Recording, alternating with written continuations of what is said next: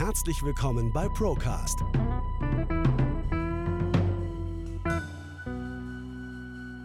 Der Podcast der ProLife GmbH. Wir nehmen Sie mit auf eine Reise hinter die Kulissen der Finanz- und Versicherungsbranche. Guten Morgen, lieber Sven. Wir sitzen zur frühen Morgenstunde zusammen, um uns über den Februar 2024 zu unterhalten. Erstmal schön, dass wir wieder zusammensitzen. Guten Morgen, Felix. Wir haben es wieder und wir wollen mit einer positiven Nachricht starten, mit unserem letzten Podcast in die Top 100 der deutschsprachigen Finanzpodcasts geschafft, laut Apple. Und das freut mich sehr und das zeigt, dass das, was wir kommunizieren und über das wir reden, an der einen oder anderen Stelle ja Anklang findet. Ja, dann vielen Dank an alle Zuhörerinnen und Zuhörer. Ja, mich freut es auch wirklich. Also wenn du zurück überlegst, damals, wo wir gestartet sind, vor fast zwei Jahren, damals rudimentär, ähm, hätte ich mir das nie erträumen lassen, aber es ist doch, ähm, also es tut gut, wenn man, wenn man sowas dann liest. Auf jeden Fall.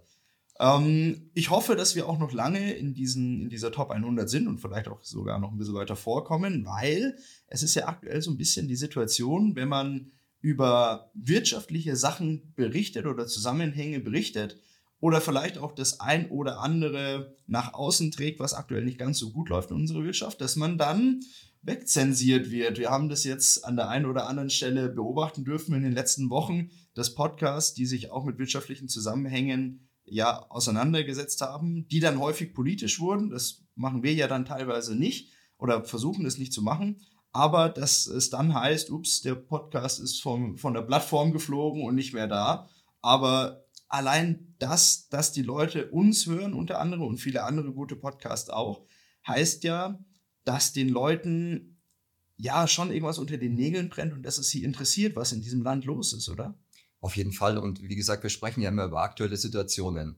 Und wir, wir holen ja nichts aus der Luft, sondern es sind ja immer Themen, die nachlesbar sind. Mhm. Ja, die kann sich auch jeder angucken. Das Thema ist nur, dass du sie im Mainstream nicht erfährst. Ja. Und dafür sind ja Podcasts wie unserer und andere Podcasts eben da, damit du einen Blick hinter die Kulissen werfen kannst und damit du, ja, ich sage jetzt mal, nicht das Vorgekaute einfach hingelegt bekommst, sondern damit du auch sagen kannst, okay, ich schaue mir jetzt mal das, das, das Bild im Ganzen an. Ja, das Große und Ganze. Das Interessante ist, dass wir teilweise gar nicht mal so selten auch Quellen aus, ich sage jetzt mal, Mainstream-Medien haben, also Spiegel, Welt oder sonst irgendwas. Und dass man da halt dann aber halt zwischen den Zeilen lesen muss. Oder, das machst du ja in Perfektion, Sven, die Artikel miteinander verbinden muss. Man kriegt seine Informationen, egal woher. Also es ist nicht so, dass, also, weil ja das auch häufig sagt, ja, die Medien verschweigen irgendwas, das glaube ich nicht. Man, glaube ich, kriegt alle Informationen man muss nur smart genug sein, diese Informationen miteinander kombinieren zu können. Auf jeden Fall, weil du kriegst immer den, den groben Bissen, kriegst du immer hingeworfen mhm. von dem Mainstream. Das ist ganz klar so. Ja. Und wenn du dann, wie du schon sagst, ein bisschen mehr nachliest, dann kriegst du auf einmal Zahlen dazu, dann kriegst du auf einmal Hintergründe dazu, dann kriegst du dazu, wer hat was gesagt. Und das habe ich mir, klar, hast du gerade gesagt, so ein bisschen zur Aufgabe gemacht, einfach zu gucken, wie ist es im Detail. Ja, also ich bin immer wieder fasziniert über, die, über das Sammelsurium deiner Artikel, die du mir am Ende des Monats lieferst. Und ich habe mich eingelesen in viele Sachen und einen kleinen Fahrplan erstellt, weil diesmal haben wir wirklich viele Sachen, über die wir reden müssen. Ähm, in der Vergangenheit haben wir da immer so frei rausgesprochen, aber diesmal mit einem kleinen Fahrplan. Und ich würde sagen, wir fangen mal da an, wo es uns wahrscheinlich am meisten tangiert, in unserem eigenen Land. So, was ist aktuell in Deutschland los? Ähm, wir haben und das ist eigentlich eine positive Nachricht, eine so hohe Beschäftigung absolut in Zahlen wie noch nie zuvor. Über 48 Millionen Leute, die ähm, beschäftigt sind in Deutschland. Und ähm, auf der anderen Seite haben wir trotzdem einen sehr, sehr angespannten Arbeitsmarkt. Wir haben viele Firmen, die in den letzten Wochen bekannt gegeben haben, dass sie hier ihre Pforten dicht machen werden und ins Ausland gehen werden. Sven, was glaubst du? Wir hatten schon vor, ja, ich glaube, fast ein Jahr darüber gesprochen, dass viele Firmen abwandern werden. Damals war das noch nicht so Thema. Jetzt ist es wirklich ähm, aktuelle Situation. Ist es eine Blaupause in der deutschen Wirtschaft? Die großen Konzerne wandern ab. Was glaubst du, wie entwickelt sich das in Zukunft? Also ich bin der Meinung, wenn die Politik nicht gegensteuern wird, also sprich, es gibt ja einen Grund, wieso die Unternehmen gehen. Das haben wir auch schon besprochen. Das ist das Steuersystem, das ist die Energie, das ist ähm, Sie sprechen von Fachkräftemangel. Nur wenn ich die Ausbildungs- oder die, die Arbeitsplätze wegnehme, Hm. Wo soll ich dann den, den, äh, die Fachkräfte auch reinpacken? Ja, weißt du, wie ich meine? Ja. Wenn der Arbeitsplatz äh, nicht mehr da ist, dann brauche ich auch keine Fachkraft dafür entsprechend.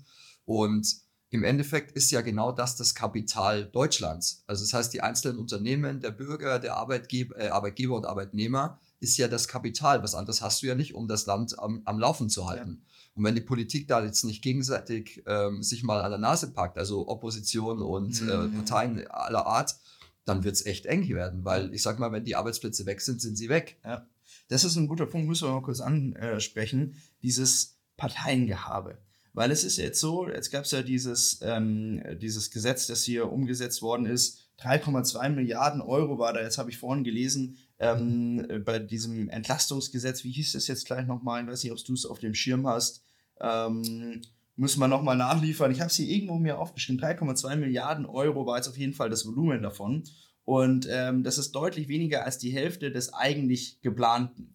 Das Problem war jetzt hier gar nicht mal so sehr die Ampelparteien, die sich gegeneinander ausgespielt haben, sondern jetzt CDU, CSU, die so reingeredet haben, dass eben das Volumen, in, über das wir sprechen, für die, für die Entlastung und für die Investitionen, die zur Verfügung gestellt werden sollten, sich mehr als halbiert hat. Und da fragt man sich jetzt schon auf der einen Seite, äh, posaunt natürlich ähm, CDU, CSU als Oppositionspartei immer groß rum, ja, die Ampel fährt uns gegen die Wand. Und wenn es dann mal darum geht, tatsächlich Investitionen in die Wirtschaft zu bringen, dann legen sie da auch wieder einen Stein in den Weg, einfach nur aufgrund der Tatsache, dass ein Stein in den Weg gelegt ist. Und das ist auch, das ist ja nicht zielführend.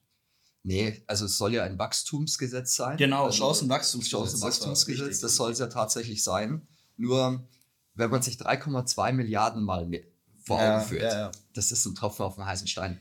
Ja, richtig. Man muss auch vorsichtig sein mit den Zahlen. Für uns beide würde es ausreichen. Also ich würde es nehmen und dann würde ich sagen, okay, ich mache nur noch Podcast. Aber ähm, klar, für, für unsere Wirtschaft ist es lächerlich gering. Gerade wenn wir sehen, das Defizit, das wir dieses Jahr in Deutschland hatten, das Haushaltsdefizit wurde jetzt nochmal korrigiert nach oben. 84,5 Milliarden Euro Defizit dieses Jahr. Ähm, und dann sprechen wir von 3,2 Milliarden Euro. Ja, du sagst es schon richtig, das ist einfach wirklich ein Tropfen auf den heißen Stein. Nicht mehr, nicht weniger. Genau, und das ist ja auch meistens Kapital, das gar nicht fließt, sondern das nur erleichtert. Mhm. Also das heißt, da wird ja kein Geld in die Hand genommen. Also sprich, du kriegst jetzt keine 3,2 Milliarden, mhm. Felix, und dann heißt es, mach nur noch Podcast, sondern das sind, ja auch, das sind ja auch Erleichterungen. ja, ja, klar. Du hast vorhin auch was Wichtiges gesagt, Sven, ich möchte es kurz aufnehmen. Thema Steuerbelastung. Und ich habe hier auch einen, einen schönen eine schöne Zusammenfassung bekommen aus dem Jahr 2023, die effektive Steuerbelastung für profitable Betriebe in Deutschland. Ähm, also Körperschaften 28,3% Steuerbelastung auf Ebene der Körperschaft des Unternehmens. Ähm, Im Vergleich dazu Frankreich 24,2% und für mich ist Frankreich, ich weiß nicht, für mich ist es immer so höchst sozialistisch Frankreich, also äh, gefühlt, aber gut, aber trotzdem viel, mehr als 4 Prozentpunkte weniger Steuerbelastung. Italien nur 23,6 Prozent. Ähm, England, für mich Hochsteuerland, 25,6 Prozent, auch 3 Prozentpunkte drunter. Was mich gewundert hat, USA 27,5 Prozent. Also ich dachte, dass die USA da nochmal deutlich weiter unten liegt, auch aufgrund dieses Inflation Reduction Acts, wo sie ja aufgrund mit, ähm, mit einigen Steuervorteilen ausländische Firmen gelockt haben, aber mit 27,5 Prozent trotzdem hoch, trotzdem noch deutlich unter der Belastung in Deutschland. Und das ist natürlich unter anderem ein Grund dafür, dass Miele, ZF etc. ihre Produktion ins Ausland verlagern. Genau, das spiegelt genau das wieder, was wir jetzt gerade gesagt haben. Und wir sprechen hier von aktuell bei den Firmen, die du gerade gesagt hast, von über 40.000 Stellen. Wahnsinn. Und ich habe ähm, am Freitag noch gelesen, dass BASF jetzt auch noch weitere Stellen entweder abbaut oder verlegen wird. Und die haben ja schon mal, die haben schon mal eine, eine Welle gehabt mit, äh, mit Jobabbau. Das Thema ist ja immer in Deutschland ist es ja so, die Stellen werden einfach nicht nachbesetzt, weil Kündigungen in Deutschland, so wie in Amerika, Hire and Fire, ist ja schwierig hier.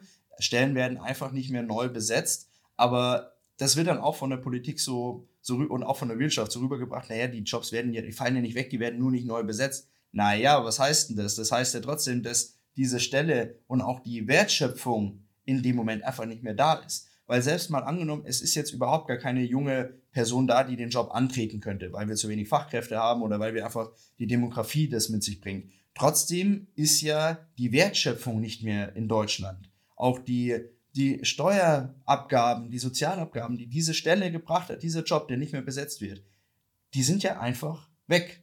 und die fehlen uns in der Zukunft. Und das wird uns immer so rosig erzählt. Naja, die Stellen werden ja nur nicht neu besetzt. Ja, das hilft uns auch nichts. Das ist ja das eine. Und jetzt stell dir mal die ganzen Debatten vor, die wir alle führen. Welcher Jugendliche hat denn doch Bock, tatsächlich normal zu arbeiten? Sind wir doch mal ganz ehrlich. Ja. Jetzt hör dir mal die Diskussion an, die wir Ja. führen. Ja. Du bekommst keine Rente, dein Gehalt reicht dir nicht zum Leben. Da hat doch jeder richtig Lust drauf, arbeiten zu Und gehen. du kannst es dir nicht mal verübeln.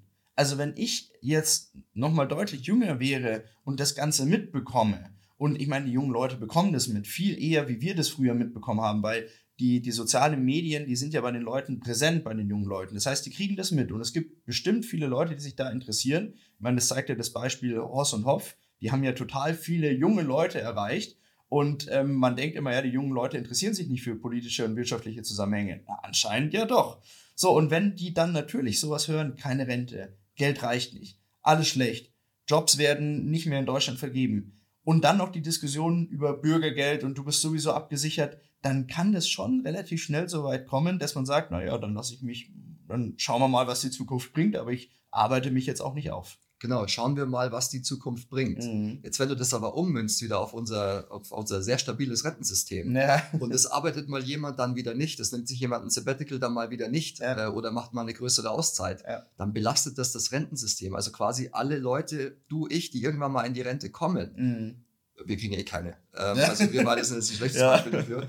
Ähm, aber jeder der zukünftigen Rentner Ja. hat ja genau diese Löcher dann mitzutragen. Ja, sicherlich, ja. Es ist ja ein Rattenschwanz auch. Das habe ich mir auch aufgeschrieben, als ich jetzt ähm, mich vorbereitet hatte für diesen Podcast. Alles, was passiert, passiert ja nicht ohne Grund, sondern die ausschlaggebenden Momenti waren ja schon in der Vergangenheit.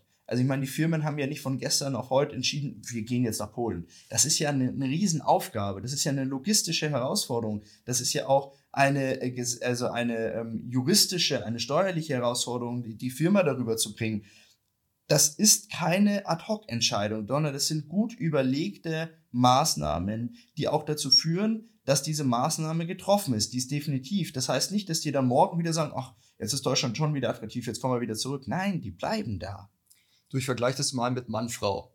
Wenn du mit deiner Frau oder mit deinem Mann zufrieden bist, dann guckst du nicht nach einem anderen oder einer anderen. Ja. Wenn du aber immer mehr merkst, hey Robala, hier läuft irgendwas nicht? schief, das Ja. passt nicht ganz, Ja. dann guckst du dich um. Und genauso ist es in der Wirtschaft. ja, und wenn du dann wen anders gefunden hast, dann bleibst du im Zweifel da. Genau. Ja, das ist, das ist traurig, aber das ist alles eine Entwicklung, die wir ja dann an der einen oder anderen Stelle auch schon vorausgesagt, hört sich immer blöd an, wir sind ja keine Hellseher, aber ähm, es war absehbar und du musstest gar kein Hellseher sein. Es war absehbar, dass Unternehmen Deutschland den Rücken kehren werden. Und es wurde uns jetzt halt in den letzten zwei, drei Jahren immer erzählt, "Ja, es ist doch gar nicht so wild, es ist doch noch gar nichts passiert, alles gut. Und jetzt kommt es halt geballt und jetzt sehen wir die Auswirkungen dessen, was in den letzten drei, vier, vielleicht auch schon fünf, sechs, sieben, acht Jahren in der Vergangenheit einfach schiefgelaufen ist und wo sich Unternehmen halt, das war jetzt halt noch das i-Tüpfelchen, was in den letzten Jahren passiert ist. Und jetzt sagen sie, gut, sind wir halt hier weg. Ich drücke es mal in den aktuellsten Aussagen von Habeck aus und er hat ja gesagt, ähm, der Wirtschaft geht's schlecht, aber nur den Zahlen. Also der Wirtschaft an sich geht's gut, ja. äh, es sind aber nur die Zahlen. Ja, da war so ein Fraktionsloser, der ihn darauf hingewiesen hat, glaube ich, im, im Bundestag. Die Rede habe ich gehört, das war total lustig. Der hat dann nämlich noch gefragt, also keiner Partei angehörig, hat dann gefragt, naja, Herr, Habeck, Sie haben ja gerade gesagt, der, der Wirtschaft geht geht's nicht gut. Den Zahlen, den Zahlen geht's nicht gut. Und ja, ja, war ganz interessant, wobei, ich meine, der steht dann in der, dem Moment natürlich auch mit dem Rücken an der Wand und muss sich da rechtfertigen, dass da mal das ein oder andere geäußert wird, was ähm, wo man sich im Nachgang lustig machen kann. Ich meine, wenn ich irgendwo einen Vortrag mache, da könntest du auch zwei, drei Schlüpsel rausnehmen, wo du dich drüber lustig machst, weil die auch nicht perfekt waren. Aber gut. Ähm, Firmeninsolvenzen, Sven, nehmen auch extrem zu. Gell? Also das ist auch eine Sache, die ja monatelang, jahrelang hieß es, nee, da passiert nichts, Krise, deutsche Wirtschaft ist krisenresistent und auf einmal knallt's richtig. Wir haben heute so viele Sachen dabei, die wir, wenn die Leute nochmal Lust haben und an die Anfänge unserer Podcasts gehen. Wir haben gesagt, die Insolvenzen werden hochgehen. Wir haben gesagt, dass die Immobilien quasi zurückgehen werden aufgrund steigender Zinsen. Mhm. Wir haben gesagt, dass die Leute an Punkte kommen werden, wo sie, wo sie sich das normale Leben im vollen Umfang nicht mehr leisten können. Mhm. Und wir haben jetzt geballt alles gesehen. Mhm. Und nochmal zurückzukommen auf die Firmeninsolvenzen, ist ja wieder das nächste. Sind wir wieder bei dem Rattenschwanz. Du verlierst deine Arbeitsstelle, du rutschst in ein neues System. Du kannst dir dein gewohntes Leben, so wie es ist, nicht mehr fortführen. Mhm. Und wenn man sich das anguckt, dann haben wir 26 Prozent Zunahme von Firmeninsolvenzen zum Vorjahresmonat. Wahnsinn, ja. Und das zieht sich durch seit Sommer letzten Jahres. Mhm. Das wird nur alles für mein Gefühl nicht dargestellt oder nicht aufgezeigt, was da gerade so passiert. Ja. Und in Summe waren das von, ähm, vom Sommer letzten Jahr bis zum Oktober, November, waren das über 60.000 Firmenpleiten. Das wird nicht kommuniziert, da bin ich sicher, also da bin ich 100% deiner Meinung. Vor allem nicht die Zahlen. Wir Ja. hören 26 Prozent mehr. Ja, was ist das? Kann ich mir Das kann ich sind ja nicht 26%. greifen. Ja, ja, ja. Klar, du musst das absolut hören und dann müsstest du auch noch wissen, wie viele Arbeitsplätze hat denn das jetzt betroffen? 60.000 Betriebe heißt, wie viel hunderttausende Arbeitsplätze im Hintergrund, die da weggefallen sind. Also kann 300.000, 400.000, so viel wie eine Stadt Augsburg. Die ganze Stadt Augsburg hat ihren Job verloren letztes Jahr. Das wären mal so Aussagen, die die Leute aufwecken würden. Aber in die Richtung kriegst du solche Aussagen ja nicht. Es war eher dann so, um jetzt mal wirklich zurückzukommen auf eine Sache. Ich weiß noch, der Söder hat mal eine Sprache, äh, Ansprache gehalten während Corona. Ähm, jeden Tag stürzt quasi ein Flugzeug ab wegen den Toten, die da, die wir da tagtäglich hatten. Das war in dem Moment auch aufweckend für die Leute. Aber hier müssten wir genauso sprechen. Die Sprache müsste hier die gleiche sein. Wir haben letztes in einem halben Jahr hat die Stadt Augsburg ihren Job verloren. So, also dann wäre das mal bildlich darstellbar oder vorstellbar für die Leute. Gell? Und vor allem ist ja auch ähm, entscheidend, wer geht da pleite. Hm. Und das sind die Unternehmen, die quasi den Mittelstand ausmachen. Klar. Also es sind äh, Unternehmen bis 20 Angestellte. Hm. Davon haben wir drei Millionen in Deutschland. Mhm. Und das macht 85 Prozent der Unternehmen aus. Ja. Und Das, muss man sich immer das wieder überlegen. wichtig. Ja, das muss man sich immer wieder überlegen, dass wir nicht von den Großkonzernen leben. Dass wir nicht in Deutschland von den ganzen Top, äh, ich sag mal, die, die ganzen DAX-Unternehmen oder sonst irgendwie, die, die haben vielleicht noch ihren Firmensitz hier, die werden noch im DAX gelistet, ja, aber von denen leben wir nicht. Also wir, die Großteil der, der Großteil der Bevölkerung, sondern es ist der Mittelstand und der hat es nun mal immer schwerer. Und sobald sich dann in irgendeiner Form aufgelehnt wird, und ich nehme jetzt mal die Landwirtschaft mit in den Mittelstand rein, heißt es dann sofort, ah, die sollen nicht jammern, also jammern auf hohem Niveau und so weiter und so fort. Und dann wird halt auch gleich latent was unterstellt, also in irgendeine Ecke gedrängt oder sonst was. Aber dabei hat es mit einer politischen Gesinnung ja überhaupt gar nichts zu tun. Also links wie rechts, oben wie unten, äh, freiheitlich Denkende wie Leute, die eher weniger freiheitlich denken, vollkommen egal. Die Problematik der Liquidität des Jobs, des Geldes am Ende des Tages ist unabhängig von der politischen Gesinnung. Da ist jeder gleich. Klar, nur du wirst diskreditiert, wenn du dich auflehnst. Ja, genau. Und da ist egal, was auf deinem Kopf steht. Ich glaube auch, ja, genau. Oder Es- sonstiges. Genau, das es ist, es ist einfach die Problematik, ähm, sag was und es ist schon falsch. So. Aber das ist ja auch ähm, eine, eine Art, wenn du halt weißt, dass du, ich glaube, das ist menschlich, wenn du weißt, dass du keine Argumente mehr hast, keine rationalen Argumente, dann wirst du wütend oder dann wirst du irrational und dann ist das ein, ein Verhalten, das wahrscheinlich jeder Mensch an den Tag legt, wenn er mit dem Rücken, wenn er in die Ecke gedrängt wird, mit dem Rücken an der Wand steht, dass er dann halt wie so ein Tier immer wilder wird und halt, ja, dann alles irgendwie ähm, von sich weghalten möchte. Erstens das und zweitens willst du natürlich auch einen Status setzen oder einen Status ähm, irgendwie zeigen, dass du der kräftigere, stärkere bist. Mhm. Also nicht, dass sich jetzt der Kleine auflehnen darf, sondern dass du immer noch die, die Kraft bist, die sowas unten hält. Mhm. Ich habe letztens auch einen Artikel gelesen, war in der Süddeutschen. Das hat mich ähm, insofern gewundert, als dass man, dass ich das dort nicht, den, also nicht ge- gedacht hätte, dass ich das dort lese. Da ging es darum, ähm, wovor die Bürger am meisten Angst haben. Und da war klar, das meiste höchste war Arbeitslosigkeit, äh, Krieg, ähm, zu hohe Kosten, Staat. Auf Platz 4. Interessant, oder? Okay. Also, ich meine, klar, du kannst Arbeitslosigkeit immer. Geld immer ein oberes Thema. Äh, Krieg aktuell auch nachvollziehbar. Ähm, Staat, aber das ist schon, das ist schon hart. Vom Staat Angst. Ja, er führt ja im Endeffekt zu den anderen Themen. Ja, ja, ja, gut, klar, sicherlich, ja. Aber allein die Tatsache, dass Leute dann sagen, der Staat macht mir Angst, soll ja, also der Staat soll ja die Institution sein, die dich möglichst in Ruhe lassen sollte, für ein sicheres Umfeld sorgen sollte. Dafür gibst du Steuern ab, damit du sagst, dafür bekomme ich was. Und damit bin ich dann, bin ich gefallen. Klar, ich muss mich an Regeln halten, das muss sich jeder. Und wenn ich mich an Regeln halte, habe ich aber nichts zu befürchten. Und das ist, ähm, das Gefühl zumindest, wird immer, ähm, wird im, ist immer seltener vorhanden. Gut, die Frage ist jetzt, vor was sie Angst haben, vor der Kompetenz. Weiß man nicht. Ja, das, das war nicht genauer definiert. Das ist richtig, da hast du recht. Das war ein bisschen schade, dass das nicht genauer definiert worden ist, aber ähm, war spannend. Ähm, wenn wir uns das mal anschauen, du hast mir auch im Vorfeld, haben wir über das Thema Pfandleihe gesprochen. Also ein Geschäftsmodell, das für mich ähm, ein Geschäftsmodell ist, das natürlich von Krisen partizipiert, keine Frage. Ähm, und in den letzten Jahren, vielleicht nicht sogar Jahrzehnten, hat man Pfandlerhäuser immer seltener gesehen. Da gab es mal jetzt so Autopfandlerhäuser, Pfando, glaube ich, gibt es jetzt, das habe ich mal äh, mitbekommen, aber sonst nicht so auf dem Schirm gehabt. Und jetzt war ein spannendes Interview von einem Pfandleiher, der gesagt hat, sein Geschäft geht aktuell so ziemlich durch die Decke. Gell? Genau, wie du gerade schon gesagt hast, es ist ja ein Krisenthema. Also Pfandleihe ist ja im Endeffekt, hat ja immer damit zu tun, dass das, dass das Geld knapp wird. Und da haben sie einen Pfandleiher eben entsprechend interviewt. Ich habe auch das wieder so ein bisschen auseinandergepflückt, weil das für mich die aktuelle Situation widerspiegelt. Mhm. Und zwar sagt der, dass du ja nur dorthin kommen kannst, wenn du was hast. Also sein Klientel waren quasi noch nie die Armen, weil die haben nichts zum Verpfänden. Okay, ja. Sondern er hat einen massiven Zulauf an Mittelständlern und, was er in der Vergangenheit auch nicht hatte, Selbstständigen. Mhm. Die kommen und kurzfristig Liquidität brauchen. Mhm. Und ähm, da ist es ja so, dass das Ziel ja immer ist, das wieder auszulösen. Klar. Nur wer sich mal damit beschäftigt hat, weiß ja auch, Pfandleihe kostet richtig Geld.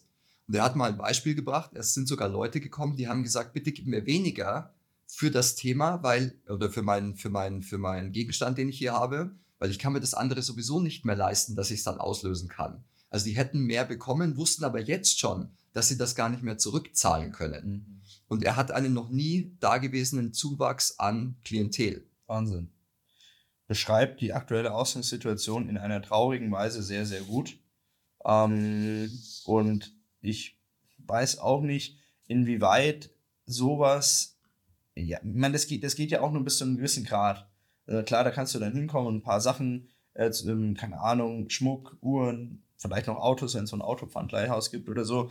Aber mal ehrlich, wenn ein Betrieb dann irgendwie Stress hat, das kann er ein paar Mal machen, der Selbstständige, und dann kommt er ja da aber auch in Teufels Küche. Es ist ja auch da ein Rattenschwanz. Dann hast du irgendwie eine riesen Verzinsung, die dir noch, äh, die dir noch blüht und dann kannst du es nicht auslösen und dann hast du die Situation. Und dann muss der Pfandleiher die Sachen dann auch irgendwie an den Mann oder an die Frau bekommen. Und wenn die Leute kein Geld haben, das zu kaufen, wird es auch schwierig.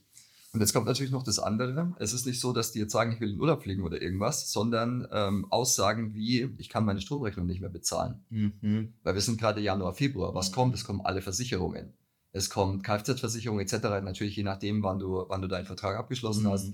Es kommt Haftpflichtversicherung, also der ganze Kimbims mhm. kommt alles am Jahresanfang, eventuelle Nachzahlungen des Vorjahres und und und. Und dann sind die Leute eben gezwungen, Liquidität zu besorgen, weil ansonsten zieht sich ja das Thema noch größer. Ja, klar. Ähm, spannende, äh, spannende Geschichte. Was war die Quintessenz dieses, ähm, dieses Pfandleihers hat er gesagt, wie, oder hat er eine, Aussage, eine, eine Aussage getroffen darüber, wie es weitergehen wird oder wie er die Zukunft einschätzt? Ja, er schätzt es so ein, dass das zunehmen wird. Okay. Also, ähm, dass es jetzt nicht weniger werden wird, sondern dass tatsächlich sein Thema ähm, weiter noch weiter forciert wird und noch weiter in Anspruch genommen wird. Wenn man jetzt sarkastisch sein wollen würde, könnte man sagen, das ist vielleicht ein Geschäftsmodell für die Zukunft. Ähm, Pfandleiher. Ich weiß nicht, inwieweit kann man wahrscheinlich nicht auch einfach so machen, aber ähm, traurigerweise wird das wahrscheinlich ein Thema werden, das immer häufiger in Anspruch genommen wird. Auf jeden Fall. Und vor allem, das sind ja auch Themen, wenn du nicht zu deiner Bank gehen willst oder nicht kannst. Ja. Also du hast ja immer noch das Tool Bank. Nur wenn du da kein Geld mehr bekommst, dann musst du eben dein, dein Tafelsilber verscherbeln. Spannender Punkt Bank. Hatte ich gar nicht drauf, dann müssen wir aber trotzdem drüber sprechen, weil ich diesen Monat ein spannendes äh, Erlebnis hatte. Äh, Bank heißt ja immer, und wenn ich mit Leuten spreche, ähm, dann ist es immer, ja, auf der Geld liegt, auf der Bank liegt ja mein Geld. Mein, ich gebe mein Geld an die Bank. Ja, ja, ähm, mal über das Thema, wessen Geld ist denn das? Und kann ich darüber verfügen? Also ich hatte jetzt das Thema, ich sollte für einen Kollegen, ähm, der im Ausland wohnt, ein Auto hier kaufen. So, und er hatte mir das Geld überwiesen.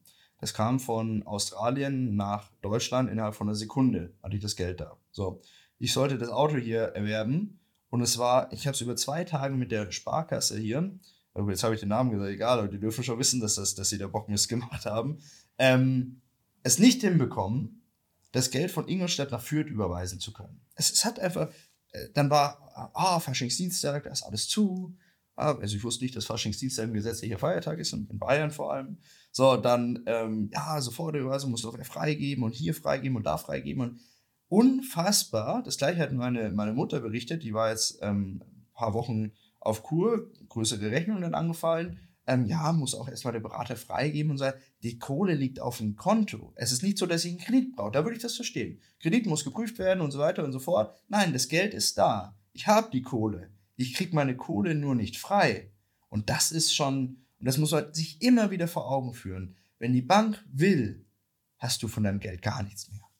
Genauso ist es. Ich hatte das gleiche Thema gerade mit dem Kreditrahmen von meiner ähm, Visa-Card. Mhm. Genau das gleiche. Wahnsinn. Ich habe gesagt, ich brauche für einen Monat, nur für einen Monat, weil ich ein paar Sachen geplant habe, brauche ich einen größeren Kreditrahmen, damit nicht irgendwas zurückgeht. Ja.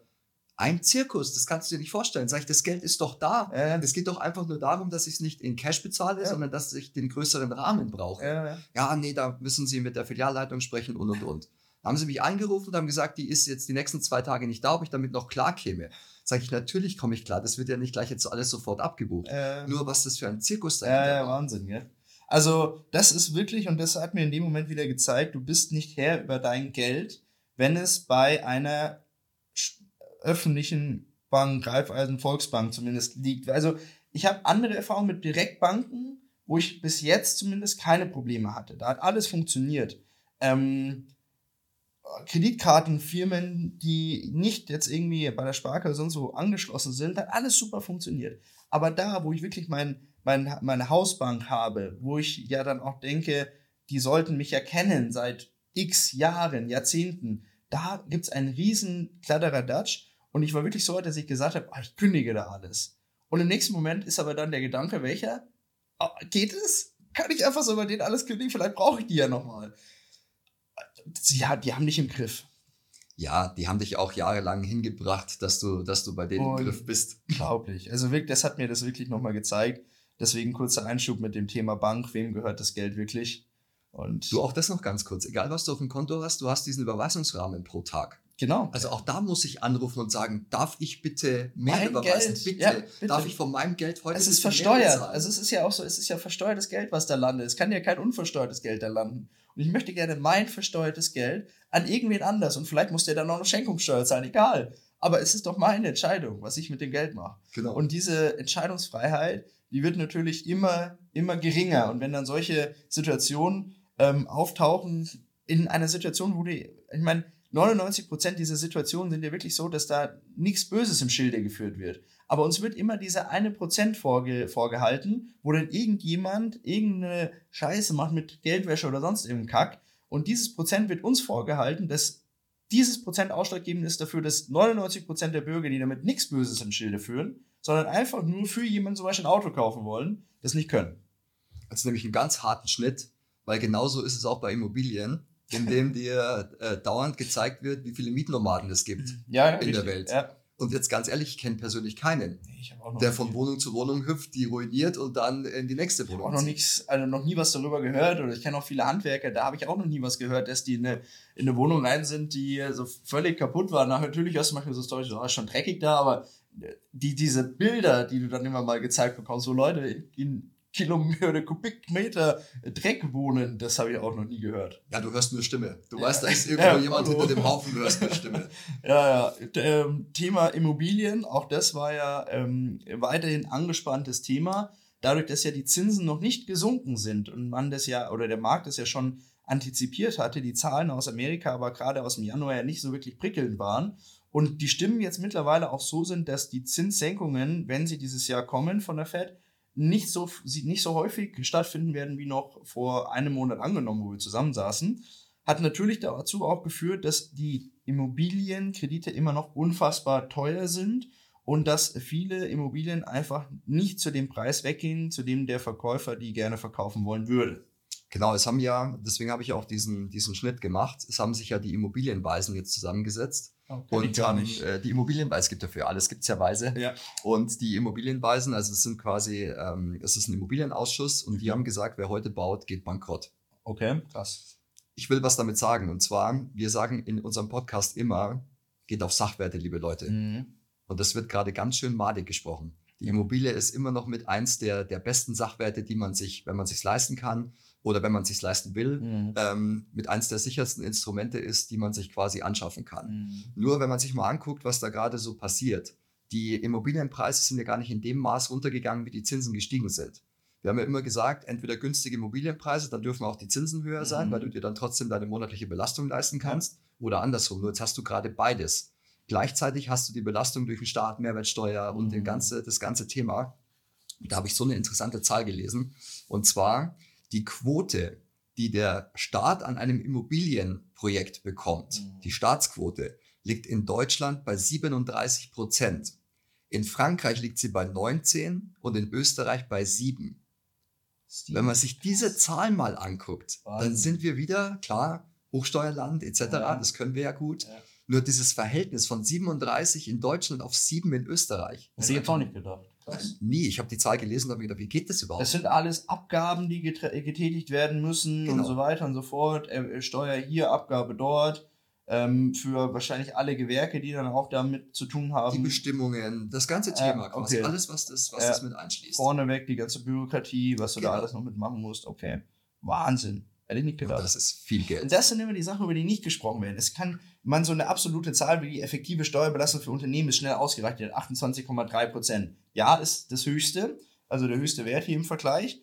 Ähm, aber da könntest du jetzt noch sagen, naja, 3 Prozent mehr wie Frankreich, jetzt halb so wild. Aber sowas wird ja dann häufig auch gar nicht in Erwägung gezogen, wie, wie hoch da die Abgaben und Steuerlast oder Verwaltungslast ist, die da dann aufgebürgt wird. Und das macht die Sache dann natürlich wirklich für viele Leute unleistbar. Ja, also wie willst du es durchfinanzieren? Ja. Und jetzt haben wir auf der anderen Seite ja die Thematik, dass Wohnungen fehlen ohne Ende. Ja, klar. Also uns fehlen zwischen 600.000 und 800.000 Wohnungen in den nächsten Jahren. Ja. Ich habe gerade, ist total spannend, da wo ich wohne, ist ein bisschen außerhalb von Ingolstadt, also schon am Land, da werden jetzt ähm, Bauplätze von der Gemeinde zur Verfügung gestellt. Zur Verfügung gestellt. Also die musst du kaufen. Da musst du dich bewerben drauf und dann wollen die auf einen Quadratmeter 650 Euro haben. Und das ist schon außerhalb von Ingolstadt. So. Ähm, es ist ganz gute Lage, ja, aber 650 Euro sind 650 Euro. So, und jetzt, wenn du mal überlegst, also die, die Grundstücke da sind zwischen 400 und 600 Quadratmeter groß. Mal angenommen, du hast ein 400 Quadratmeter Grundstück, das du da ähm, das du da jetzt äh, erschließen möchtest. So, dann hast du 400 Quadratmeter mal 650 Euro, dann bist du da schon irgendwie bei 250, 260.000 Euro Grundstück ohne Nebenkosten. Sagen wir mal 10% noch drauf, bist du 280 oder sowas. Dann musst du noch drauf bauen. Sagen wir mal 150 Quadratmeter Einfamilienhaus, das du drauf bauen möchtest, jetzt auch nicht besonders riesig. So, dann was musst du rechnen? Aktuell 3000 Euro auf den Quadratmeter?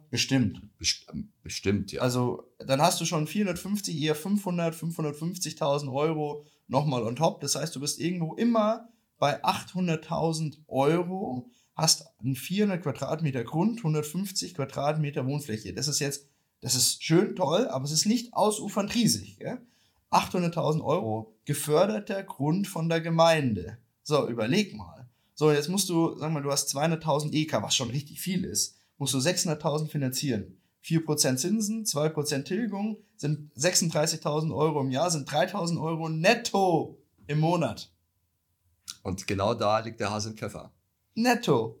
ich habe mich gerade am Wochenende ich mich mit einer Bekannten unterhalten. Die haben, als die Immobilienpreise noch relativ hoch waren, haben die sich ein Haus gekauft in München. Mhm. Und das war eigentlich geplant, dass sie selbst dort reingehen. Deswegen haben sie auch ein bisschen mehr bezahlt, weil sie einfach gesagt haben, okay, das ist unser Haus. Passt. Jetzt haben sie im Nachgang festgestellt, oh, Infrastruktur und so ist nicht so geil.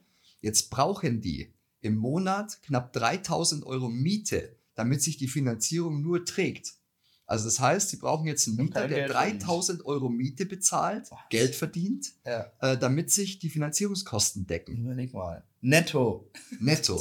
3000. Ja, das ist Wahnsinn. Das ist wirklich und das, das Interessante nochmal, um auf die, auf die Gemeinde da zurückzukommen, es sollen vornehmlich junge Familien angesprochen werden damit. Ja, so, jetzt, jetzt stell dir mal vor, dann hast du auch noch ein, zwei Kinder, so, und dann, und dann, die kosten ja auch noch Geld, und dann sollst du auch noch irgendwie 3000 Euro oder mehr für die Abbezahlung deines Kredites da hinlegen und mit 2% Tilgung hast du dich 50 Jahre verschuldet. Dass du 50 Jahre dich verschuldest, nur damit du da irgendwo am Arsch der Welt äh, eine 400 Quadratmeter Grundstück äh, Einfamilienhaus hast.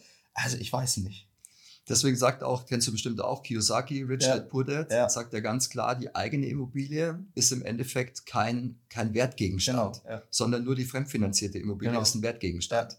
Also ähm, Eigene Immobilie ist der größte Luxus, den man sich leisten kann. Genau. Ja, das ist wirklich so, ja. Und das ist auch der deutsche, der deutsche Traum ja immer gewesen, Ja. eigene Immobilie. Und trotzdem haben wir so wenig davon. Ja, Die Immobilienquote im Ausland ist viel höher als die, die wir haben. Ja, äh, ja, obwohl wir ja wirklich, wie du gesagt hast, das Ziel immer hatten, Häusle bauen, Eigenheim etc. Aber es wird halt immer, wenn bei solchen Preisen, wir haben das ja jetzt durch, schnell durchgerechnet, in einer Minute durchgerechnet, merkst du, dass es einfach nichts ist. Dann brauchst du bei einer Hausbank, die dir dein Geld nicht gibt, gar nicht anfragen, ob du eine Finanzierung kriegst. Du, du brauchst ja bloß 100.000 rechnen. Du Äh, bist bei 4% Zinsen, 1% Tilgung, dann rechne dir mal hoch, wo du im Monat bei der Belastung bist. äh, das ist ein Wahnsinn. ja, das ist wirklich Und das ist ja alles hochgegangen. Du siehst Ja. ja, ähm, Autokredite. ja. Das wird auch einbrechen.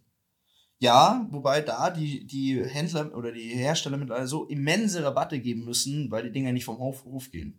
Also die Leasing-Kalkulation ist mittlerweile wirklich auf einem Niveau wieder, ähm, wo du sagst, das ist wie vor drei, vier Jahren, als die Zinsen noch günstiger waren, aber nicht deswegen, weil die Zinsen ges- gesunken sind, sondern einfach, weil die Rabatte von den Herstellern so immens sind mittlerweile, weil sie die Dinger nicht mehr kriegen. Wir haben hier, nicht weit weg vom, vom Büro hier, ist ein Händler, großer Händler. Da habe ich mir am Wochenende ein paar Autos angeguckt. Da ist das Moos so dick in den, in den Motorraum drinnen, dass du es gar nicht mehr rausbekommst. Echt? Und die Karre hat 100 Kilometer drauf. Wahnsinn. Also das heißt, es sind Neuwegen, Ja. die irgendwann mal weggestellt wurden, weil sie Ja. keiner gekauft hat. Und jetzt holen sie sie gerade. Du musst es vom Kühlergrill, kannst du mit dem Fingernagel draufgehen und kannst das Moos wegkratzen, weil es die Waschstraße gar nicht mehr geschafft hat. Krass, ja. Also die Dinge sind ewig irgendwo rumgestanden. Ja, ja habe ich auch mitbekommen. Ähm, Im Gewerbegebiet bei uns hier gibt es auch einen riesen Parkplatz, wo nur Audis stehen, die mal vor ein paar Jahren produziert worden sind und die da hingestellt wurden. Und die stehen da. Du siehst auch, dass das nicht, ich, ich kenne diese Parkplätze, ich habe letztens einen vom BMW gesehen. Es kann nicht sein, dass da Strategie dahinter ist. Weil wenn jetzt jemand sagt, ich hätte gern den weißen 1er BMW, Mhm. dann musst du, glaube ich, einmal den ganzen Hof auf links drehen, ja. damit du den bekommst. Also Ja. das ist nicht aufgebaut, ist, auszuliefern. nein, es ist einfach nur, die sollen da stehen. genau, die sollen da stehen. die egal in welcher. Reihenfolge, Ja, ja. egal was da Die passiert. bleiben da auch stehen. Ja, ja, das ist, das ist brutal. Also das ist wirklich. Und dann, wenn du dann überlegst, das ist, das ist ja schon ähm, tragisch, auf der, äh, dass Leute irgendwo auf der Welt gleichzeitig hungern müssen, keine Kohle haben, nichts zum Essen haben und wir hier irgendwo Autos hinstellen für 100.000 Millionen Euro, die stehen einfach nur da, weil die Konzerne die produzieren, damit die Zahlen ordentlich sind oder sonst irgendwas. Und diese Dissonanz auf der Welt wird immer verrückter, viel fataler. Das ist Wahnsinn. Ja, und es wird ja auch, also es wird ja auch, wie gesagt, wir haben politisch keine, keine Gegenlenkung. Nichts. Noch nicht, nein. Das ist spannend. Wollen wir uns mal aus Deutschland rausbewegen, ein bisschen international gucken, was so los ist. Ähm, wir haben ähm, die Zinsen, darüber haben wir schon gesprochen, also sind noch nicht gesunken. Mal schauen, wie es da weitergeht. Ähm, bin mal gespannt. Ich denke mal, dass die, die EZB auch noch länger warten wird wie die FED. Wobei eigentlich sich beide nicht erlauben könnten, weil bei den Verschuldungsgraden, die wir mittlerweile wieder haben, vorhin haben wir schon über Deutschland gesprochen, ähm, über das Haushaltsdefizit über 84 Milliarden Euro. Aber die USA hatte zum Beispiel dieses Jahr ein Haushaltsdefizit von 1,6 Billionen. Überleg mal. Da sind wir in Deutschland noch wirklich gut. Ja, was ich ja so krass finde, ist ja, dass die, dass alle Regierungen, egal wo auf der Welt, ja immer auf den Konsum setzen. Jetzt haben wir ja gerade gesagt, das Geld sitzt ja nicht mehr so locker. Mhm. Also, dass das mit Konsum funktioniert, das ist ja fast total unrealistisch. Ja, ähm, das ist halt die, ein, das einzige Mittel, das immer wieder ausprobiert worden ist. Es ist, es ist halt einfach nur nichts anderes großartig ausge, ausprobiert worden. Es wird immer damit stimuliert, dass man sagt, schaut, dass die Leute Kohle haben und dass sie das ausgeben. Das Schlimmste für einen Staat ist, wenn Leute sparen. Weil dann kommt das Geld nicht in die Wirtschaft und dann wird die Wirtschaft dadurch nicht angekurbelt. Das heißt, es ist ja häufig gar nicht gewollt, dass die Leute auf die Seite legen, weil es vor allem nicht selber auf die Seite legen soll. Wenn, dann über, wenn über die Seite legen, dann über die Bank oder über die Versicherung oder sonst irgendwas. Aber selbst wenn du jetzt sagst, pass auf, wir legen mir 50 Euro jeden Monat weg und der ist in meiner Spardose oder sowas, das ist das Schlimmste, was du für eine Wirtschaft machen kannst, weil es einfach nicht in die, in die Wirtschaft läuft. Ja, du entziehst das Geld. Genau, richtig, ja. Also nochmal auf das Thema der, ähm, des Haushaltsdefizits zu kommen. 1,6 Billionen Euro in den USA, ähm, 84 Milliarden Euro in Deutschland. In den USA sind es 5,6 Prozent vom BIP, in Deutschland 2,1. Also wir stehen wirklich noch gut da. im Vergleich zu den USA. Und das darf man auch mal positiv erwähnen. Ähm, Deutschland ist da nicht annähernd so in der Verschuldungs, in dem Verschuldungsschlamassel drin, wie es die USA zum Beispiel ist. Gut, ich sag mal, die USA hat ja auch noch ganz anderes Schulden- und Kreditempfinden. Also Ja, ich sag's jetzt mal Sie hat ja auch den US-Dollar, also von dem her, ich meine, wenn die ganze Welt in deiner Währung verschuldet ist, dann ist es natürlich deutlich einfacher, sich selbst auch massiv zu verschulden. Ähm, das ganze System hängt aber halt auch nur noch an dem Glauben daran, dass der, der Dollar immer Bestand hat. Genau. Weil nur deswegen, ich meine, die, die USA ist unfassbar verschuldet und wenn es nicht der Dollar wäre, in dem sie verschuldet wären, würde kein Mensch denen mehr Geld geben.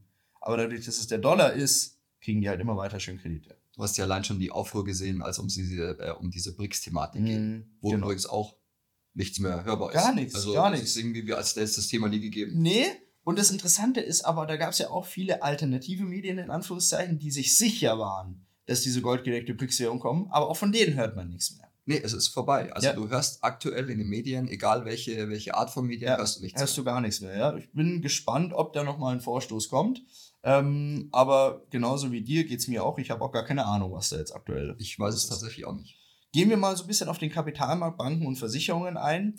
Ähm, die Leitindizes, die gehen vom einen hoch zum nächsten. DAX, unfassbar, ähm, unfassbar gute Performance, äh, in den USA entsprechend auch. Ähm, aber auf der anderen Seite haben jetzt die sieben reichsten Menschen der Welt viel, also sehr, sehr hohe Aktienanteile verkauft. Glaubst du, die riechen da schon irgendwas, dass wir vielleicht in die nächste Aktienkrise da reinkommen könnten? Ich formuliere es mal anders. Ich glaube nicht, dass es wegen dem Geld gemacht haben. Okay. es ist ja auch immer spannend. Man darf ja nicht ähm, als denken, dass diese sieben reichsten Menschen der Welt selber da hocken und ihre Aktien verkaufen, sondern die haben da Vermögensverwalter, BlackRock, Vanguard etc. Es sind immer dieselben, die das Geld verwalten und äh, die fahren dann in der Regel auch alle die gleichen Strategien. Das heißt, es ist nichts Ungewöhnliches, wenn die, siebtreichsten Men die sieben reichsten Menschen der Welt alle das Gleiche tun. Die haben auch im Zweifel die gleichen Vermögensverwalter. Ja, und wie gesagt, ich glaube jetzt nicht, dass es wegen Geld tun, sondern ähm, es ist bestimmt irgendein vorausschauendes Thema. Ja, Wir werden es erleben dürfen, bestimmt, ja. was es genau dann ähm, auf sich hat. Wir werden dann berichten, wenn es soweit ist. Genau. ähm, JP Morgan ist aus diesem Banken Green Deal rausgegangen. Hast du das mitbekommen? Äh, unter anderem, da ist richtig Geld abgezogen. Ach so, worden. mehrere Banken. mehrere Banken. Ah, okay. Also es ist tatsächlich so, dass da die ganzen großen Player rausgegangen sind. Mhm. Es war ja so, dass dieses, ähm, dieses Konstrukt war ja dafür da, äh, klimaneutral zu werden. Ich Mhm. glaube, bis 2050 sollte das sein. Und es sind in Summe abgezogen worden, halte ich fest, 14,1 Billionen. Billionen. Billionen. Wahnsinn. Durch die ganzen Banken, die sich da rausgezogen haben, Hedgefonds etc., sind 14,1 Billionen Euro aus diesem, äh, aus diesem äh, Konstrukt ähm, entnommen worden. Spannend, weil ich glaube, wir haben auch schon drüber geredet, das muss so ein halbes, dreiviertel Jahr her sein, wo wir drüber gesprochen haben, dass ähm, die Banken da schon ziemlich unter Druck waren von ihren Anlegern, weil ähm, die gesagt haben, die Rendite fehlt uns. Und die Rendite hat deswegen gefehlt, weil die Banken in diese ähm, Fonds investieren mussten, die eben klimaneutrales Wirtschaften und Unternehmen und so weiter und so fort unterstützen mussten, Transformation. Und da halt einfach nicht die Rendite da war, die sie eigentlich hätten bringen müssen. Und die Anleger waren halt erwartet immer äh, oder gewohnt, Ge- Prozentsatz X Rendite und der war auf einmal nicht mehr da und dann war das Geschrei groß. Ja, und dann irgendwann sieht man, ähm, das Kapital steht, ob man das ist, das muss man nicht gut finden, um Gottes Willen, finde ich ähm, im Zweifel auch nicht gut, aber das Kapital steht über allem. Und wenn die Rendite nicht stimmt, dann kannst du noch so viel grüne Ideen haben, das läuft nicht. Ja, dann kriegt auch der, der grüne Idealismus irgendwo einen Knick, wenn die, wenn die Rendite nicht passt. Ja, Ich habe es jetzt nochmal, du hast ja gerade vom JP Morgan gesprochen. Also JP Morgan hat 3,1 Billionen rausgenommen. Wahnsinn. Ähm, State Street, was mir jetzt gar nicht so auf den ersten Nee. Blick was gesagt hat, 4,1 Billionen. Scheint ja ein großer Player zu sein. Scheint ein großer Player zu sein. Und BlackRock nimmt nur zwei Drittel raus und das sind immer noch 6,6 Billionen. Da siehst du auch mal, um welche Zahlen wir sprechen, welche Zahlen diese privaten Unternehmen mittlerweile an, an also wie, welches Vermögen die mittlerweile verwalten. Das ist unglaublich. Ja, und vor allem, was sie, was sie auch für, ah, wie formuliere ich das jetzt wieder so, dass es nicht aneckt? Was sie für Lenkmöglichkeiten haben Ja, natürlich. durch dieses Kapital. Ja, sicherlich. Wenn du mal überlegst, dass auch gerade BlackRock und Vanguard ja in fast jedem Unternehmen der Welt mit, der gewissen, mit einem gewissen Prozentsatz vertreten ist. So, ich meine, ein Schelm, wer Böses denkt, dass die nicht dann irgendwann mal sagen, du pass mal auf, die Tech-Unternehmen, die könnten wir jetzt mal so ein bisschen äh, short gehen da, damit wir ein bisschen Geld verdienen. Ich meine, die können ja, die können ja selber entscheiden, wann sie Geld verdienen. Dadurch, dass sie so eine Marktmacht haben und so einen Einfluss, können die selber entscheiden, wann die Geld verdienen. Das ist so. Mit allem. Ja, mit allen. Die Mit sagen, okay, Metallen, mit Bitcoin. die, die mit Kurse würden wir mal gerne ein bisschen weiter unten sehen, dann, dann kriegen die das hin. Das ist kein Thema. Das ist Nimm, spannend. nimm einfach mal das Thema Bitcoin. Mhm. Es war so, dass ähm, ja die, ähm, die Behörde in Amerika jetzt gesagt hat, okay, ähm, wir machen den Weg frei, dass es quasi auch anders investiert werden Mhm, darf. Dieser Bitcoin-ETF. Genau, ja. richtig. Der Bitcoin ETF, dann war es so, dass jeder, jeder am Markt damit gerechnet hat, hey, jetzt ist es positiv durch, jetzt geht das Ding nach oben. Was ist passiert? Es ist eingebrochen. Mhm. Was ist danach passiert? Man hat den kleinen Einbruch mitgenommen und jetzt auf einmal sind die großen Player eingestiegen und es ist wieder nach oben. Ah, gegangen. das ist unglaublich. Und genau ja. das ist ein Beispiel dafür, wie sowas funktionieren kann. Ja, ja äh, sicherlich. Und ich meine, das ist ja auch keine wilde Verschwörungstheorie oder so, das ist ja Fakt. Ich meine, man hat ja auch gesehen, wie es von der Gegenseite aus ähm, funktionieren kann, damals mit dieser GameStop-Aktie, die ja, wo ja dann ähm, äh, ein Zusammenschluss junger Leute im Internet dazu geführt haben, dass sie den einen oder anderen Hedgefonds haben einknicken lassen. Aber Markt, Macht und Community führt dazu, dass du Märkte manipulieren kannst. Manipulieren, steuern kannst. So. Das ist ein ganz schönes Beispiel. Entweder brauchst du die Kraft von allen Ja, oder die Macht des einen. genau richtig. Ja, stimmt. Also das ist, äh, da sieht man mal den tollen Vergleich. Ja, das stimmt, ja. Ja, wahrscheinlich ist es vom Summe des Geldes auch ein, ein ähnliches Verhältnis, weil du so viele Menschen brauchst, um solche Summen darstellen zu können, die diese einzelnen Firmen verwalten mittlerweile. Also, du hast ja vorher gesagt, wir sind ja an große Zahlen gewöhnt. Aber ich glaube, wenn mir jetzt heute jemand 6 Billionen aufs Konto überweisen würde, dann wäre ich auch mal grob überfordert. Ja, und deine Sparkasse dann wahrscheinlich auch und würde dir vielleicht gar nicht das Geld dazu kommen lassen. Wer weiß, du müsstest dann erstmal mit der Bankberater sprechen. Ich weiß auf jeden Fall, dass mein Kreditrahmen der gleiche bleiben würde. ja, wahrscheinlich, ja. Das- Dem würden sie dir erstmal nicht anpassen, weil wer weiß, ob du mit dem Geld umgehen kannst. Okay, also, äh, Bankenthema. Äh, Thema Versicherung müssen wir auch drüber sprechen. Ähm, was ganz spannend ist, wenn ich weiß nicht, ob du das mitbekommen hast, und zwar ist jetzt auch rausgekommen, also Benko haben wir ja schon drüber gesprochen, Signa Holding etc., dass die deutschen Versicherer da drei Milliarden Euro darin investiert haben. Jetzt ist rausgekommen, viele Versicherungsgesellschaften haben das Geld, das sie investiert hatten in die Signa Holding, ähm, als Immobilienvermögen bilanziert. Was natürlich eine deutlich stärkere Sicherheit gegeben hat in der Bilanzstruktur und Analyse, als wenn man jetzt gesagt hätte, ja, das ist eine Schuldverschreibung oder Nachrangdarlehen oder sonst was, was ja keine durchsetzbare Forderung dann irgendwie mit sich gebracht hätte, ähm, wurde das dann als Immobilienvermögen bilanziert. Also auch da geschickt dargestellt. Ja, es ist ja, da ist ja immer die Frage, das kannst du ja quasi nicht auseinanderpflücken, wie das alles bilanziert wird. Nee, Also ich, Versicherungsbilanzen sind die schwerst zu lesendsten Bilanzen der Welt. Du hast keine Chance, da wirklich durchzuschauen. und was ich auch wild finde, ist, wie damit umgegangen wird. Das ist ja wahrscheinlich auch dann ein, ein Grad der Besicherung gewesen, Mhm, also dass man sagt, dann kann ich es auch anders besichern. Genau, richtig. Logischerweise. Ja. Und ähm, dann gab es eine Aussage auch von einem großen Versicherer, der sehr stark in Benko, in das Benko-Konstrukt, wie im Mhm. Einzelnen weißt du ja eh nicht, weil auch da gibt es ja eine ja. Milliarde äh, Tochtergesellschaften, ähm, mit einem sehr hohen Betrag drin war und hat dann gesagt, also wir gehen davon aus, dass nicht alles weg ist, aber wenn es auch, dann ist es halt so. Also es macht uns existenziell nichts aus. Ja.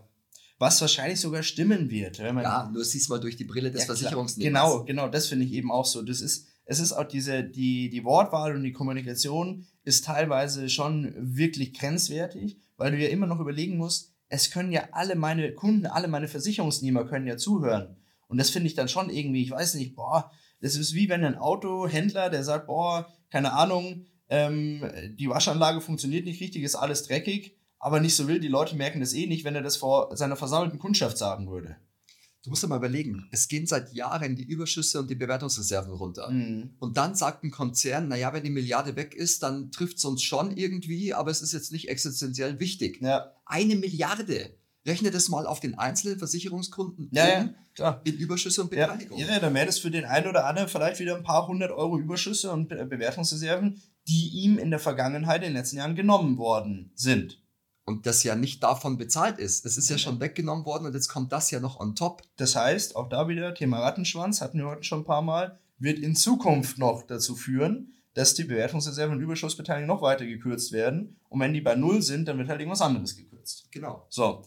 Was aber ein positiver Lichtblick ist vielleicht, dass der Garantiezins, die Garantieverzinsung in Versicherungspolicen angehoben werden soll. Zumindest steht es jetzt in der Diskussion. Glaubst du, das wird gemacht?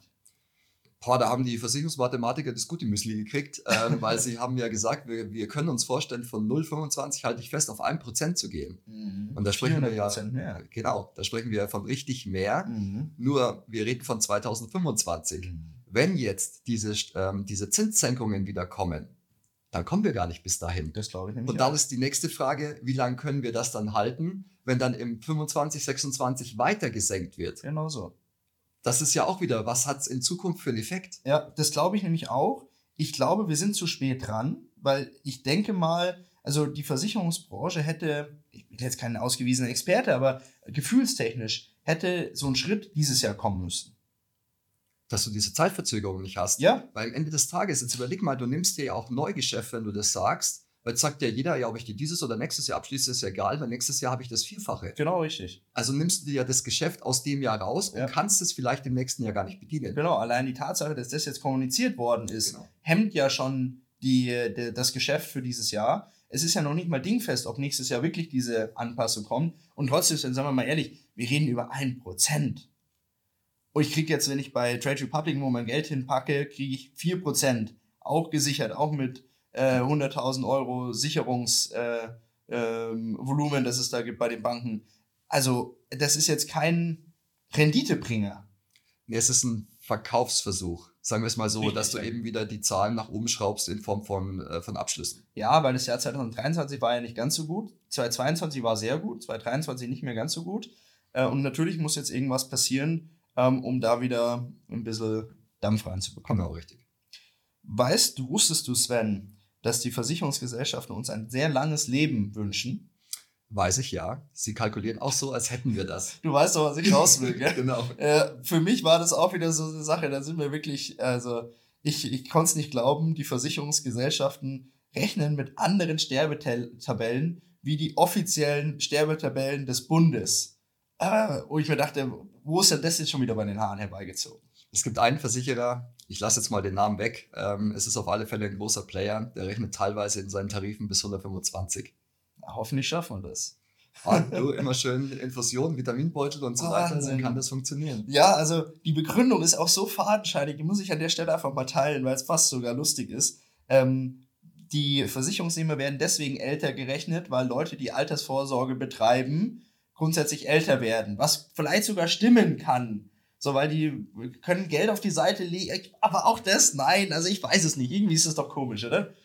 Was ist jetzt die Frage? Wenn ich mir das Geld jetzt davon absparen muss an meiner Ernährung, dann lebt der, der nicht in die Versicherung spart und sich dafür die Biogurke kauft, länger.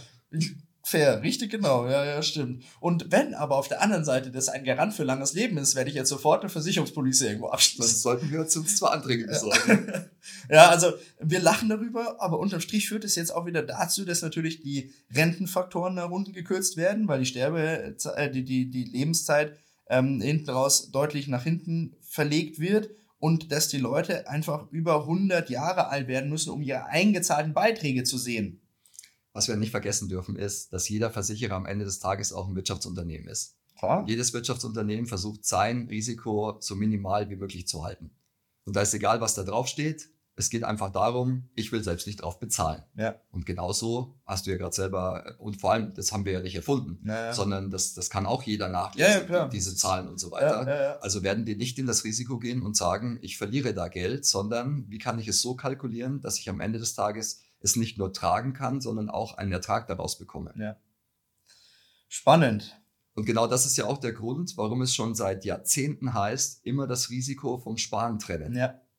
Ja, weil du dich extrem teuer einkaufst. Genau. in dieses, ähm, wenn du die Kombination fährst aus Vermögensaufbau und Risikoabsicherung. Interessant war in dem Zusammenhang in dieser Studie, dass auch die geförderten Produkte nicht ganz so gut wegkamen. Also Riester und Rürup, wo man ja eigentlich denken müsste, naja, durch Förderungen und Absetzbarkeiten äh, von der Steuer ist da vielleicht das Momentum dann eher erreicht. Also ich kann deutlich eher von den eingezahlten Beiträgen wieder partizipieren, aber auch da keine Chance.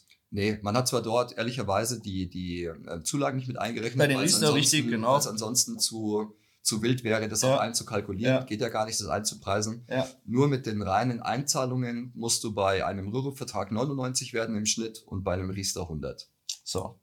Naja, wir wünschen uns das alle. Auf jeden Fall. So, mit fortgeschrittener Zeit, Sven, ganz zum Schluss noch ähm, vielleicht Thema digitaler Euro. Mhm. Ist ja jetzt auch, äh, sind ja auch ein paar Sachen geschehen. Es ist ja mittlerweile auch ziemlich klar, dass es zweckgebunden werden wird. Ähm, was auch lange Zeit ein Thema war, wo es hieß, also wenn digitaler Euro, dann auf jeden Fall so, dass du damit machen kannst, was du willst. Jetzt heißt es, na, ist doch zweckgebunden. Ganz alt, Kehrtwende auf einmal wieder. Unsere Vermutung war es ja schon immer, ähm, Mhm. dass es zweckgebunden werden kann. Man sieht halt, dass die, dass die Themen für das Zweckgebundene jetzt immer offener kommuniziert werden.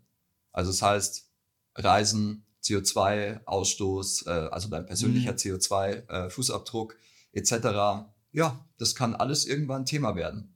Und nochmal, ich will hier keinem Angst machen, weil du hast vorher gesagt, in einer Sekunde war das Geld da. Für solche Themen Wahnsinn.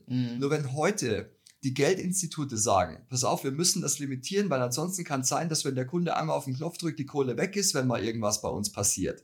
Dann vertrauen die doch der Nummer selber nicht insoweit, als dass Ja, das. Geld in kürzester Zeit abgezogen werden Ja, kann. klar. Und für mich war so ein kleiner Lichtblick, dass jetzt ein nationales Geldforum, äh, Bargeldforum gegründet wurde. Ah, okay. Die Wichtigkeit habe ich dann ein bisschen in Frage gestellt, weil man hat gesagt, es ist ganz wichtig, dass das äh, Bargeld auch erhalten bleibt Mhm. und wir müssen uns mindestens einmal im Jahr treffen. Oh. Also das war so, mm, ist das jetzt wieder nur etwas, um die Damit- Leute zu beruhigen? Ja, Einfach zu sagen, pass auf, Freunde, die Bargeld-Fans, euer Geld bleibt erhalten. Und äh, jetzt habe ich auch gelesen, dass zum Beispiel in Österreich die ersten Billa-Filialen, das ist ja bei uns sowas wie Edeka, Genau, ja. anfangen, kein Bargeld mehr anzunehmen. Also nur noch Kartenzahlung. Und da ist ja auch immer die Frage, was kann ich damit alles anstellen, wenn dort keine Bargeldzahlung mehr Mhm. möglich ist? Ja, bei uns hier gibt es auch ein Edeka. Da kannst du auch nur, also kannst mit Bar, Bar auch noch zahlen, aber hier gibt es Einkaufswegen. Da tust du davor deine Kreditkarte ran, bevor du einkaufst. Dann legst du die Sachen rein, der erkennt es und du gehst dann einfach raus, du brauchst nicht mehr zahlen. So, ich habe das einmal gemacht, weil so eine Dame, nette Dame am Empfang stand, sagt, probiert es doch mal aus. Ja, gut, klar, offen, gemacht. Also unabhängig davon, klar, das ist auch da, zahlst du nur mit Karte, aber es funktioniert überhaupt nicht. Also das war ein Arschlein. Ich bin da drin, Joghurt dreimal rein und rausgenommen, da hat er mir das Joghurt dreimal berechnet und, und dann musst du immer wieder eine Servicekraft dir holen, die dir das dann wieder rausbucht. Das heißt, ich war nur auf der Suche nach Edeka-Mitarbeiterinnen, die mir die Sachen wieder rausgebucht haben aus meinem Einkaufswagen, weil er die dreimal berechnet hat oder so. Also das war wirklich, also ich sage, manche, mancher technologischer Fortschritt, den kannst du dir auch wirklich sparen. Also ich denke, ähm, um jetzt nicht beide Sachen schlecht zu reden, wenn wir ein gesundes Mittelmaß finden zwischen digitaler Währung und trotzdem Bargeldmöglichkeit, Ja. dann haben wir im Endeffekt das Optimum. Weil es gibt genug Menschen, die sagen, ich will kein Bargeld bei mir haben. Ja, Es gibt aber auch genug, die sagen, ich will Bargeld bei mir haben. Und wenn man weder den einen noch den anderen einschränkt und wir finden ein gesundes Mittelmaß, dann ist für mich alles in Ordnung. Und ich denke, das wäre die Voraussetzung für so vieles im Leben. Einfach nicht einzuschränken. Die Technologie ist ja vorhanden. Wir können ja sowohl als auch machen. Das ist ja gar kein Problem. In so vielen Sachen und auch in so vielen politischen Diskussionen und gesellschaftlichen Diskussionen einfach die Leute machen lassen. Und nicht sagen, das ist das Absolute, das ist das, an dem wir uns orientieren müssen, vorgeben und ähm, das Korsett enger schnallen. Das einfach nicht machen, sondern einfach sagen, wir haben eine neue Technologie, die ist cool. Ich würde die auch, also ich bin ganz ehrlich, ich würde die auch ausprobieren. Klar würde ich die ausprobieren. Mal schauen, wie das funktioniert. Aber lasst mir noch die Wahl, wenn ich morgen Lust habe, bar zu zahlen, dann lasst mir die Wahl, das machen zu lassen. Und wenn ich übermorgen Lust habe, das Ganze digital abzubilden, dann soll ich es digital machen. Und bei vielen anderen Sachen auch. Also das ist, und das ist das große Problem unserer Gesellschaft, der Politik und auch der Wirtschaft, dieser Absolutismus, dieser eine Weg, der vorgegeben wird und der dann häufig, und das dann meistens zu spät, als Irrweg erkannt wird, genauso wie diesem Absolutismus des E-Autos, der jetzt nach und nach zu bröckeln beginnt. Und auch da, lasst doch die Leute E-Auto fahren, wenn sie E-Auto fahren. Das ist doch gar kein Thema, stört doch keinen Menschen. Aber gebt mir nicht vor, was ich zu machen habe. Und dann ist halt so eine Kehrtwende dann auch irgendwann schwer umzusetzen, weil wenn sich Konzerne wie VW darauf konzentriert haben, Elektroautos zu bauen und jetzt merken, dass die Bänder seit Wochen und Monaten stillstehen, weil kein Mensch die haben will, schwierig. Also dass teilweise Werke geschlossen werden. Ja, Audi hat ja ein komplettes Werk zurückgefahren, äh, weil es einfach keine Auslastung hat. Wahnsinn. Ja, zu dem digitalen Euro ganz zum Schluss noch. Letzter Punkt, Kultur-App. Hast du es mal mitbekommen, was das ist? Ich habe es in der Werbung mal gesehen. Pass auf, ich habe letztes Mal ähm, Instagram eine Story bekommen von, es gibt doch in der Klasse immer einen, so war das bei mir, einer ist immer Versicherungsdandler geworden. So, und den habe ich bei mir auch drauf und der macht, äh, naja, ähm, Video, sagen wir mal Videos. So, und dann hat er ähm, da so ein Video hochgeladen, ja, wie du 100 Euro geschenkt bekommst. Und klar, das triggert dich. Ach so, 100 Euro, schauen wir mal. So, also Kultur-App, wenn du 18 wirst in dem Jahr, also dieses Jahr die Jahrgänge 2006, können sich die Kultur-App runterladen und kriegen dann 100 Euro darüber zur Verfügung gestellt, die sie für vorgegebene kulturelle Aktivitäten ausgeben können. Und da sind, haben sich bei mir die Nackenhaare aufgestellt, weil da sind drei Sachen umgesetzt worden, die bis vor ein paar Jahren die bloße Verschwörungstheorie war. Also erstmal Helikoptergeld, 100 Euro geschenkt. Vor ein paar Jahren gab es mal die Diskussion darüber, weiß gar nicht welche, das glaube das war 18, 19, wo die Wirtschaft so ein bisschen am Schwächeln war, ob wir nicht, oder vielleicht früher, ich weiß es nicht, so Helikoptergeld, 100 Euro für jeden, ähm, für jeden Bürger und den muss, die, diese 100 Euro muss er dann irgendwie ausgeben, verkonsumieren. Wurde da umgesetzt. Dann das Thema digitales Geld. Es ist, wird ja da drauf gebucht und zweckgebunden für ausgewählte kulturelle Veranstaltungen. Nicht für alle kulturellen Veranstaltungen, ausgewählte kulturelle Veranstaltungen. Das ist, das ist brutal. Und du darfst ins Kino gehen. Also du kannst damit auch weiterhin den größten Müll in den Kopf laden, weil ins Kino darfst du auch gehen. Jetzt weiß ich auch, was du damit meinst. Du hast, du, das müsste ich, alle Hörerinnen und Hörer sollen sich das mal angucken. Es gibt da auf der offiziellen Website ähm, des, dieses Bundesministeriums gibt es den Rückblick des Jahr 2023 dieser Kultur-App. Einfach mal anschauen. Und wir sprechen dann, du schaust es dir auch mal an, Sven, und nächstes Mal sprechen wir darüber. Sehr gerne. Okay. Sven, danke dir. Wir haben ähm, ein bisschen länger gebraucht wie sonst. Es waren aber auch mehr Themen, ehrlicherweise. Und das, obwohl wir im Februar immer in einem kurzen Monat sind. Aber es war viel zum Durcharbeiten. Danke dir. Hat mir Spaß gemacht. Gerne. Danke auch an alle Hörerinnen und Hörer. Und weiter den Podcast bitte fleißig verbreiten an all diejenigen, die unsere Ausführungen auch mal hören sollten und für die das interessant ist. Weiterleiten, damit wir weiterhin in den Top 100 deutschsprachigen Finanzpodcasts bleiben. Dafür sage ich besten Dank, Sven, und wir sehen uns dann spätestens Ende März Bis Ende März. Mach's gut. Ciao. ciao. Bis zur nächsten Folge Procast. Der Podcast der ProLife GmbH aus Ingolstadt.